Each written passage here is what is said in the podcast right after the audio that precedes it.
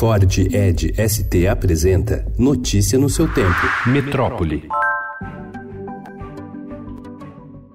A versão digital do Exame Nacional do Ensino Médio, prometida pelo Ministério da Educação para começar a ser aplicada em 2020, ainda esbarra no aumento do banco disponível de questões e na falta de estudos que comprovem que esse formato tem o mesmo nível de dificuldade do atual com a prova em papel. Com isso, a pasta diz ter acelerado o processo para criar novas perguntas para o teste. Apresentado em julho, o Enem Digital será aplicado no ano que vem para 50 mil candidatos.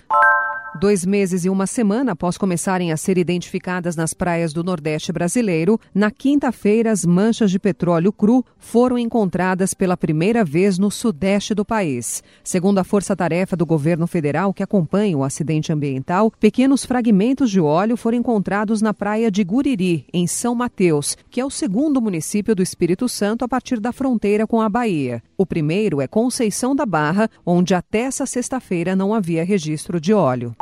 O Parque Nacional Marinho dos Abrolhos, no sul da Bahia, foi reaberto ontem, depois de não ter sido encontrado mais óleo na área de preservação ecológica. A previsão inicial era que a suspensão da visitação seguisse até a próxima quinta-feira. O parque foi fechado no dia 3.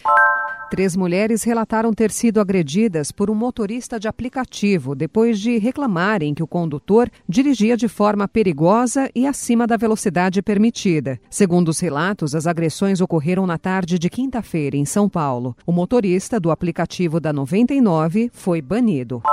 Uma brasileira de 32 anos foi encontrada morta em uma casa em Diemen, na Holanda, junto de um recém-nascido. Patrícia de Oliveira Santos é de Fortaleza, mas estava na Holanda desde o fim de setembro. Em Diemen, ela morava com um namorado, cujo nome a família diz ser Denis. No dia 18 de outubro, a família foi informada sobre a morte, mas desde então não consegue mais detalhes sobre o que aconteceu. Notícia no seu tempo. É um oferecimento de Ford Edge ST, o SUV que coloca performance na sua rotina até na hora de você se informar.